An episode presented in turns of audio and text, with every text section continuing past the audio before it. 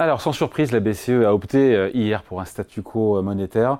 Euh, donc, les investisseurs guettaient plutôt des indices sur ce timing de la première baisse des taux de la part de la Banque Centrale Européenne. Bonjour, John. Bonjour, David. John Plassard pour la Banque Mirabeau. On sait que la pression des marchés était forte. Euh, Christine Lagarde et la BCE ont tenu. Est-ce qu'elle a confirmé que la BCE ne bougerait pas, a priori, avant le mois de juin? Bah, écoutez, d'abord, il faut rappeler que hier, c'était euh, apparemment une réunion sans aucune importance, puisqu'on a vu que la BCE n'a absolument rien changé, ni les taux directeurs, ni la communication. Vous avez un communiqué de presse qui contient des annonces de politique monétaire quasiment copiées-collées. C'est la copie conforme de la réunion de décembre. Alors ça, c'est la première chose. Mais euh, si on gratte un peu plus dans, dans le rapport d'hier, il y, il y a deux choses assez étranges qui arrive, vous savez qu'on regarde toujours dans les détails. Pourquoi? Parce que la Banque Centrale Européenne et les autres banques nous disent et choisissent, vous savez, les virgules, les mots qui sont apposés. Et dans le communiqué, et je vais répondre à votre question, David, mais dans le communiqué, il y a deux phrases, euh, deux petites phrases qui sont retirées. C'est c'est les commentaires de décembre sur la pression des prix intérieurs qui sont élevés et la reprise temporaire de l'information. Et euh, ces deux phrases qui ont été retirées, on a demandé à Christine Lagarde durant la conférence de presse pourquoi ça avait été retiré. Elle a dit il euh, faut pas tellement y prêter attention. Alors on comprend rien puisque normalement, comme je disais avant, on se focalise exactement sur des écarts, des, des, des, virgules et des points. Euh, et là, apparemment, il ne faut pas faire attention à ces deux points. Donc, c'est un peu, déjà, la, la conférence de presse commençait assez mal. Maintenant, concernant les hausses de taux, euh, qui devrait arriver en juin, voire en juillet, eh bien, lorsqu'on lui a posé la question de euh, savoir si elle allait baisser les taux, comme elle l'a dit à, Davos, hein, vous savez qu'à Davos, elle a dit qu'elle baisserait les taux euh, cet été, eh bien, elle a dit que elle se tenait toujours à ce qu'elle disait. Alors bon, entre parenthèses, c'est faux, ça c'est une autre chose, mais en l'occurrence, si c'est le cas, eh bien, elle devrait commencer à baisser, la Banque Centrale Européenne devrait commencer à baisser les taux en juin ou juillet. Donc elle ne fait pas machine arrière parce que moi je, ressors cette phrase, le consensus au sein du Conseil des gouverneurs est qu'il est prématuré de parler de baisse de taux. Donc euh, c'est prématuré, en même temps on lui pose la question en conférence de presse. Vous avez raison, cette annonce faite à Davos probablement en juin, donc il n'y a pas de rétro-pédalage. Non, il n'y a pas de rétro-pédalage. On sait qu'il y a beaucoup. Bon, en l'occurrence, on sait qu'il y a énormément de tensions au sein de la Banque centrale européenne entre les membres qui voudraient effectivement, notamment en Allemagne, avec la décélération euh, vertigineuse de la croissance euh, de la première économie mondiale euh, européenne, pardon. Eh bien, euh, face à cette euh, décélération, cette rentrée en récession de l'Allemagne, eh bien, évidemment, vous avez de nombreuses personnes, personnalités politiques, qui voudrait qu'elle baisse les taux, mais apparemment, elle ne change pas euh, bien ce qu'elle a dit à Davos et ce qu'elle a dit avant. Mais. Oui, sachant que les marchés attendent, eux, alors c'est leur souhait évidemment, hein, c'est du wishful thinking, mais ils attendent un premier assouplissement, enfin ils attendaient en tout cas avant hier un premier assouplissement euh, au mois d'avril. Est-ce qu'elle a laissé est-ce qu'elle l'a exclu, cette hypothèse, ou est-ce qu'elle a laissé la porte un petit peu entr'ouverte pour peut-être une surprise en avril si euh, les éléments, euh, les données, les datas économiques le permettaient alors, euh, elle a botté en touche là-dessus, mais on peut quand même lire certaines choses entre les lignes. C'est qu'évidemment, elle a fait référence, comme vous le dites, à cette data dependency, c'est-à-dire si les chiffres de l'inflation et de la croissance devaient baisser rapidement, eh bien, elle serait plus à même de faire baisser les taux. Mais euh, elle a aussi dit euh, deux choses euh, qui permettaient de choisir entre l'un et l'autre. C'est que d'abord, d'un côté, on avait une désinflation qui se poursuivait en raison de la demande qui était faible, et de l'autre côté, eh bien, on avait des effets de base moins favorables. On sait, hein, c'est ce qui explique la hausse de l'inflation en ce début d'année. On avait aussi euh, des inflations, euh, des, des, tensions inflationnistes dans le canal de Suez. Hein, euh, on le sait, de nombreux banquiers centraux en parlent. Et d'un autre côté, aussi les interventions gouvernementales, et notamment en Allemagne. Vous savez qu'il y a des, des, efforts qui sont faits notamment sur l'évolution salariale en Allemagne, eh bien, qui mettent un peu plus de pression sur l'inflation. Donc, si on se focalise sur cette data dependency, d'un côté, on a une baisse parce qu'on a une baisse de la demande, mais de l'autre, potentiellement, on a une hausse parce qu'on a les éléments que je viens de vous dire. Donc aujourd'hui, c'est très difficile. Et, pour moi, une nouvelle fois, et, je sais, David, on en parle depuis tellement longtemps après les, les, réunions de la Banque Centrale Européenne, mais c'est très flou. Alors, vous allez me dire, oui, c'est évident, mais euh, les institutions monétaires sont censées, sont théoriquement nous donner une évolution à trois ou six mois, et on a un minimum et on n'a pas du tout l'impression ici qu'on peut faire un scénario économique ou faire son propre scénario. Peut-être que, peut-être que les banquiers centraux sont eux aussi un peu dans le brouillard. C'est peut-être ça l'explication. Hein. Tout à fait, mais alors euh, s'ils sont dans le brouillard, on, peut aller plus loin en disant mais euh, sur qui euh, doit-on se reposer? Hmm. Puisque c'est quand même eux qui sont responsables de, de, de du niveau de l'inflation, enfin d'une certaine manière, de l'évolution ou de la maîtrise de l'inflation. Hein, euh, la, la, stabilité des prix, c'est leur mandat quand même.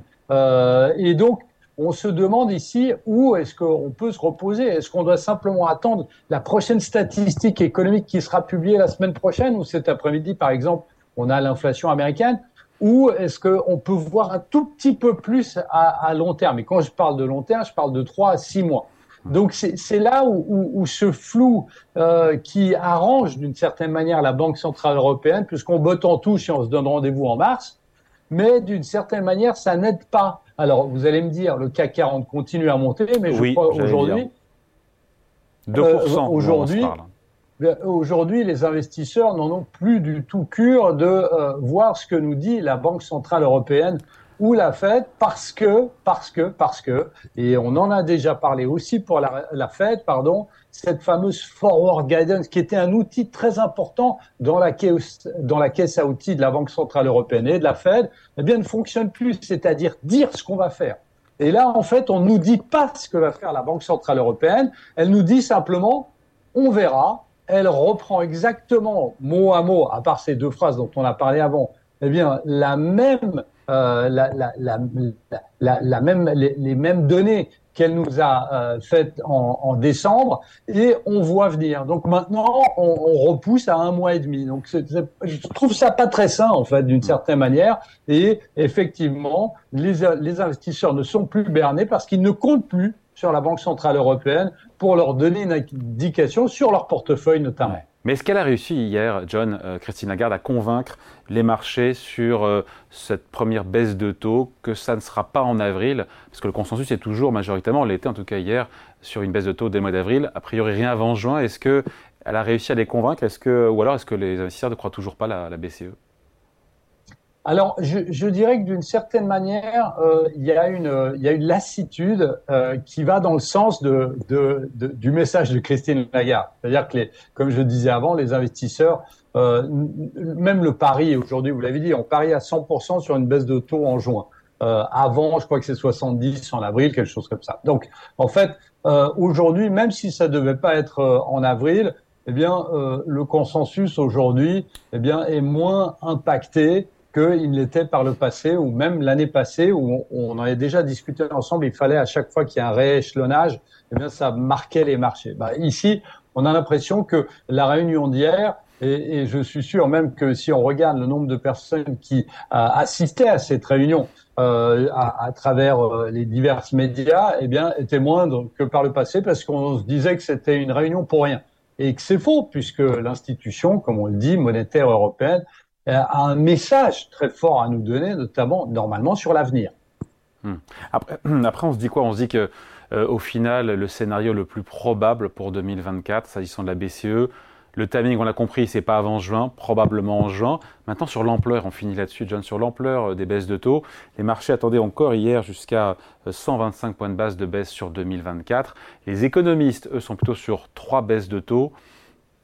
Votre conjecture à vous, c'est quoi? Bah écoutez, euh, euh, si on suit, alors c'est très compliqué, mais si on suit ce que dit Christine Lagarde hier, on est plutôt sur trois baisses de taux, donc 75 points de base, mais on est dans une situation où effectivement, on remarque quand même, il y, a une chose très forte, c'est très importante, c'est qu'on imagine bien que Christine Lagarde, la Banque centrale européenne, pourrait baisser ses taux plus rapidement si la zone euro rentrait en récession plus violente où euh, n'avait pas simplement, et elle l'a dit hier, il n'y avait pas de croissance, on sera potentiellement en récession en début d'année, en début de cette année en zone euro, mais si on devait avoir une décélération beaucoup plus forte, eh bien, elle pourrait baisser les taux beaucoup plus rapidement. Mais qu'est-ce que ça voudrait dire? Une nouvelle fois, comme en 2022, ça voudrait dire que la Banque Centrale Européenne est en retard une nouvelle fois sur la courbe, sur la baisse des taux en 2022. C'était sur la hausse des taux. On a déjà parlé sur cette fameuse inflation transitoire qui ne l'était pas. Mais là, on se dit qu'effectivement, face à une décélération qu'on voit et qu'on ne voit pas aujourd'hui aux États-Unis, eh bien, c'est, on a l'impression que la, Banque centrale européenne joue un petit peu avec le feu en essayant vraiment de timer à, au mois près quand est-ce que on aura la première baisse de taux. Et pour moi, je trouve que c'est très dangereux. Hmm. J'ai envie de vous dire, malgré le brouillard, parce que les investisseurs restent dans le brouillard. D'ailleurs, Jean-Claude Trichet, qui était présent sur ce plateau mercredi, souhaitait que la BCE euh, empêche les marchés, soit assez clair pour empêcher les marchés de, vagabonder. Et euh, il n'empêche, on l'a dit, hein, le CAC 40 plus 2% aujourd'hui, bon, très bon résultat du luxe euh, et de LVMH. Mais oui, effectivement, même tout en étant dans le brouillard, ça n'empêche pas les marchés boursiers, le CAC 40 aujourd'hui en tout cas, de progresser.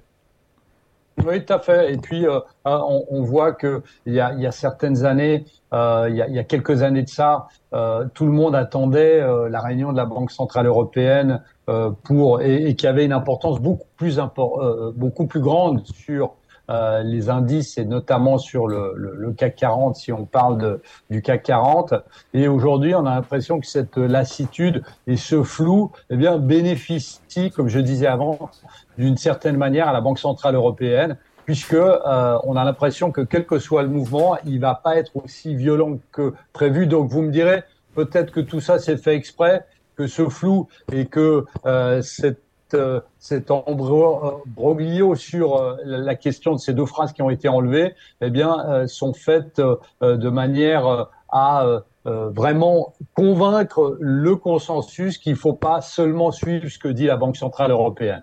Hmm. Dernière question, juste, John, avant de se quitter. Cette position de fermeté, à la fois de fermeté et en même temps de flou, ça a des conséquences sur le marché des obligations souveraines, sur les taux euh, des obligations euh, souveraines. On a le 10 ans français qui a repris quand même depuis le début de l'année 30 points de base après en avoir perdu, vous me direz 100. On est autour de 80, j'ai pas regardé ce matin, mais on est autour de 80 sur le 10 ans français. Elle en pense quoi la BCE quand elle voit ça? Ça l'arrange? Que ça remonte un petit peu les taux longs euh, pas, pas, alors c'est pas vraiment, elle se focalise pas là-dessus, elle se focalise surtout sur l'écart de taux entre l'Allemagne et l'Italie, vous savez, ce fameux spread, et le, spread s'est raccourci entre les deux nations, donc en fait, il n'y a, pas un stress euh, qui pourrait potentiellement l'être. Ce qui est assez intéressant de noter, c'est que hier, après la réunion de la Banque centrale européenne, eh bien, effectivement, vous avez, vous avez dit les rendements en Europe ont, ont, légèrement monté, mais on a vu l'euro qui a baissé.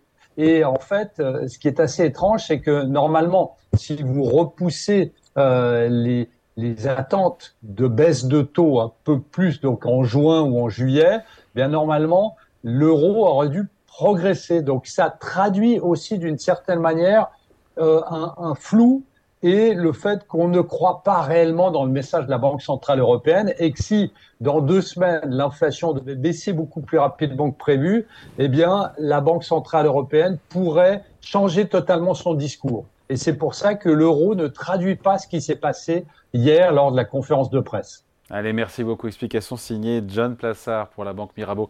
Merci John. Bonne journée, bon week-end. Merci David. Salut.